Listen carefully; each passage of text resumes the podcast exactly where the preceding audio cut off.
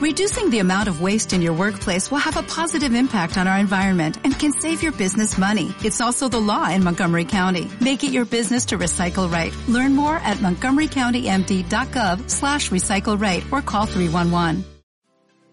Bienvenidos al podcast de eMasters México. Visítanos en www.emasters.com. En eMasters México activamos tus talentos.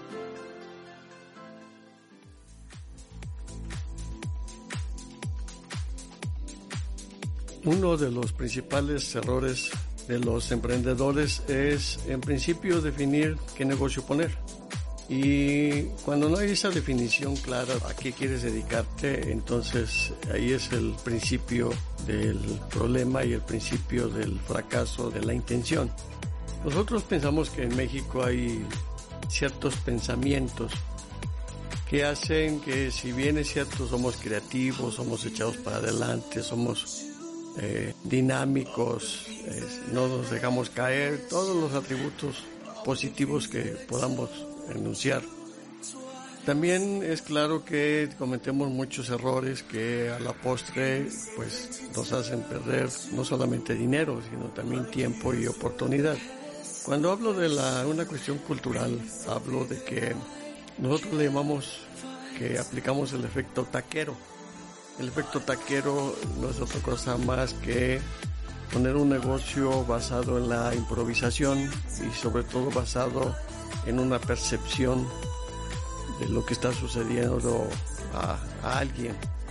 Voy a ser tanto más claro.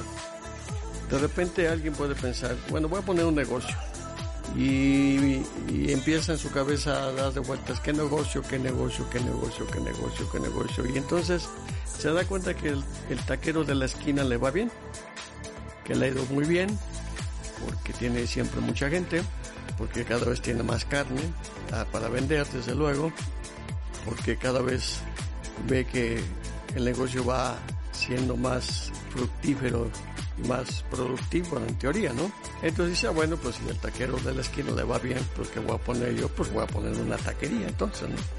Y entonces va y pone la taquería exactamente enfrente o exactamente a un lado del taquero que le va bien, para que también a él le vaya bien.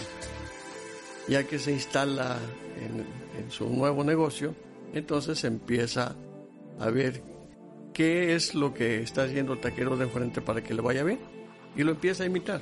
Cuando ve que lo empieza a imitar y no le funciona tan bien, entonces dice, bueno, si el taquero de enfrente da los tacos a 5 pesos, pues yo los voy a dar a 4 para que entonces yo tenga más gente.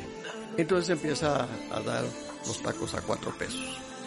El taquero de enfrente se da cuenta que la competencia está dando los tacos a 4 pesos, entonces dice, ah, no, ahora lo que voy a hacer yo los voy a vender a 3.50 y empieza a venderlos a 3.50. El emprendedor original que copió la idea dice, ah, no, no, no, no. Si él lo está dando a 3.50, ahora yo los voy a dar a 3 pesos. Y los empieza a dar a 3 pesos. Y así, así va. Y cuando se dan cuenta, ni uno ni otro taquero los va bien y los dos quiebran. Echándose la culpa uno al otro de lo, de lo mal que les fue. Eso sucede en los negocios.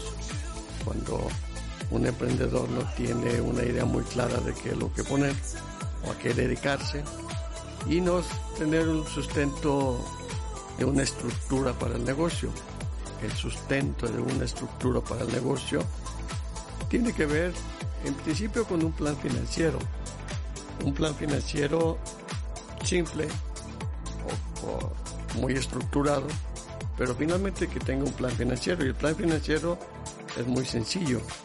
El plan financiero tiene que ver con los posibles ingresos, los posibles gastos, la posible utilidad y ese último número que se llama utilidad, ponderarlo en el tiempo para ver si corresponde a la inversión que va a hacer el emprendedor en el momento de recuperar lo que ya puso.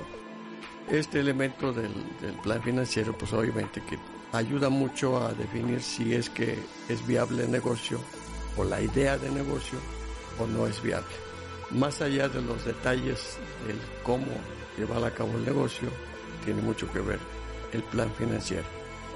Ya siendo más exigentes, también se necesitaría un estudio de mercado de acuerdo a la idea para ver si el negocio que quiero poner hace clic en el mercado en donde quiero estar. Nosotros pensamos que si tiene un emprendedor estos dos elementos antes de invertir un solo peso, entonces llegaría mucho más fortalecido en su idea de negocio, sobre todo tiene más posibilidades de que le vaya bien. Hasta aquí el tema. Gracias.